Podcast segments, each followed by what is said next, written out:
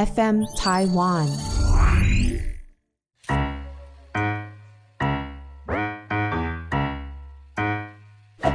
大家好，我是 Karen，欢迎收听 Karen 老师有意思。所以，在中国古代呢，酒就是一个吉阳之术。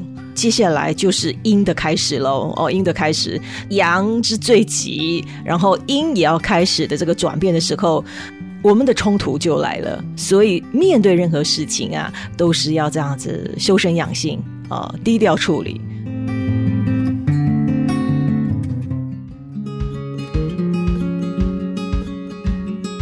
Hello，大家好，我是 Karen。不知道你有没有这样的经验，就是说刚好您的生日尾数有九的时候，十九、二九、三九、四九、五九、六九、七九等等的哦。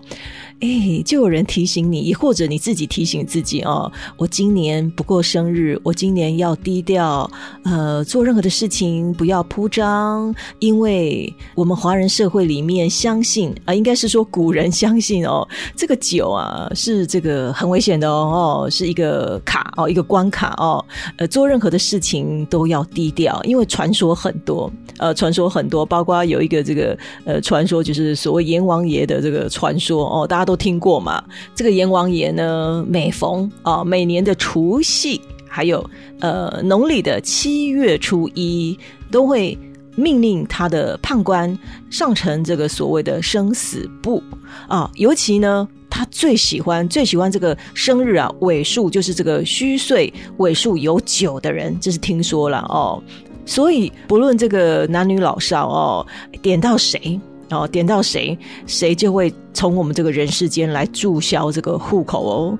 当然，这个传说下来，从古代。一直流传到现在哦，一直流传到现在，很多人在这个生日啊尾数逢九的时候，就特别的紧张，特别的担心。那当然，除了说您的生日尾数逢九哦，有些人说这个叫做明九哦，这个明九，还有另外一个就是所谓的暗九。什么叫暗九？这个是九的倍数的话，叫做暗九。也就是说。呃，虚岁明九的人，还有暗九的人，呃，比如说，呃，这个呃九三二十七呀，啊九四三十六啊，九五四十五啊，九六五十四，如果是这样的倍数的人，听说也是要特别小心，在这个年纪的时候做任何的事情也都要低调，在外处事啊，要这个步步惊心哈。所以这个酒除了我们知道的尾数逢酒之外，还有所谓的暗酒哦。那当然，我们在针对这个很多这个专家的说辞啦。当然，阎王爷是一个传说，古人的一个传说哦。那当然，很多这个命理专家就会说，其实酒哦，酒本身在我们的数字里面，它是阳数。的最大数哦，阳数的最大数，所以在中国古代呢，九就是一个吉阳之数。那顾名思义嘛，这个吉阳之数，接下来就是阴的开始喽。哦，阴的开始，这样的一个我们讲说阳之最吉，然后阴也要开始的这个转变的时候，我们的冲突就来了啊，我们的冲突就来了。所以面对任何事情啊，都是要这样子修身养性啊，低调处理。这样感觉听起来是不是比较有 说服力，对不对？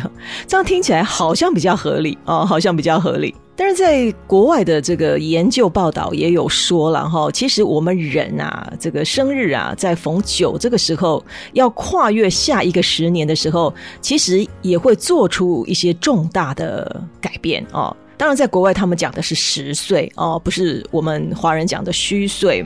那在国外的一些研究报告里面就有讲出说，哎，我们人哦，这个生日啊，这个年纪在逢九的这个时候，第一，他的出轨几率变高了；第二，他的这个自杀率可能也偏高哦。那当然有不好的改变，也会有好的哦，也会有好的。例如说，有一些人他可能在这个尾数逢九的时候，他开始养生，开始。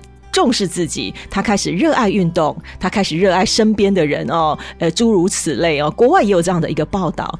那其实我们想想哦，我们的至圣先师孔子就曾经讲过了，我们人这个三十而立，四十而不惑，对不对？五十知天命嘛，六十耳顺。可以讲说，其实我们人生的一些大关啊，我们人生的一些基准，都是以十年为一个单位。当我们要跨入另外一个十年的时候，应该是说会去激发我们每一个人去虚心检讨之前所做过的事情哦，之前所做过的林林总总哦。会去虚心检讨过去的种种，对吧？但是我们如果说针对八字的角度哦，在论命上面，其实八字有分这个子平八字，还有紫微斗数。无论是子平八字或者是这个紫微斗数，都有所谓的十年大运的这个说法哦。逢九的传说哦，我们把它谨记在心。可是针对专业的角度，Karen 还是建议大家哈，我们在八字论命上面，每逢十年大运的交接之时，都要特别特别的小心哦。何谓十年大运？其实每一个人起运的时间都不一定是一，或者是二，或者是三，或者是四，或者是五，不一定哦，也不一定是九。有可能你起运的时间点是从两岁起运，所以可能每逢二、十二、三二，就是你一个十年大运的一个交接。那针对八字的角度，其实每逢每逢您在十年大运的交接的时候，都会比较难熬哦，比较难熬。这个时候真的就要修身养性。处事在外呢，都要特别特别的低调。为什么呢？因为我们不同的大运在八字上面是不同的天干地支，不同的天干地支就会有不同的五行。那有可能你这个大运走的是金运。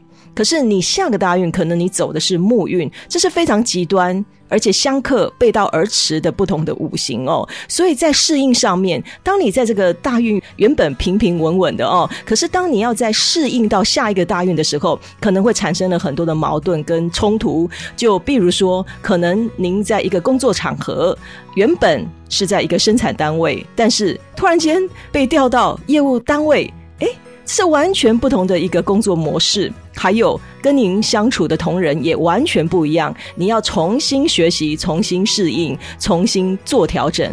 当然了，这个调整、这个适应，不见得是不好的。或许当你运好的时候，这是一个崭新的开始，也是一个非常好的机会。只是说，在这个大运交接的时候，会有很多的矛盾，会有很多的冲突，以及。不适应哦，以及不适应，所以针对于这个命理的角度哦，客人比较在乎的就是说，每一个人在这个大运交接的时候，真的真的要去好好的反省自己，以及心态上的调整。那当然了，无论是逢九，或者是说这样子的一个大运的交接，如果您真的说呃，心理上面会恐惧。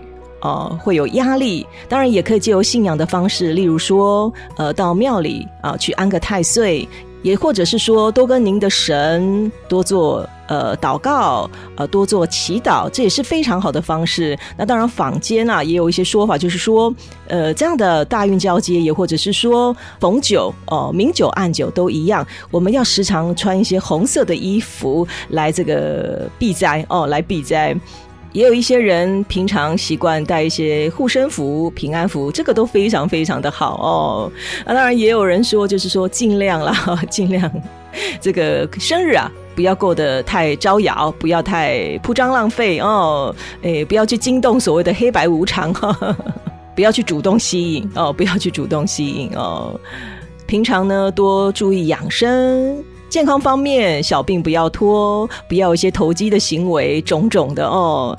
不管是逢九，或者是说这个明九暗九，或者是一个十年大运的交接哈，其实就像古人认为的，可能每十年都可以作为我们人生的一个周期，包括孔子也这样子讲嘛，对不对？这个都是在提醒我们哦，彻底反省，万事小心。还有认真乐观的为下一个十年好好加油，不是吗？但是还是那一句话哦，平常呢多做善事，多积德，当然也可以帮我们累积福报啊，对不对？我是 Karen，今天用一点点时间跟大家聊聊所谓十年大运的一个交接哦，希望给您一点点的帮助，也请您持续关注我的 Podcast，我们再见，拜拜。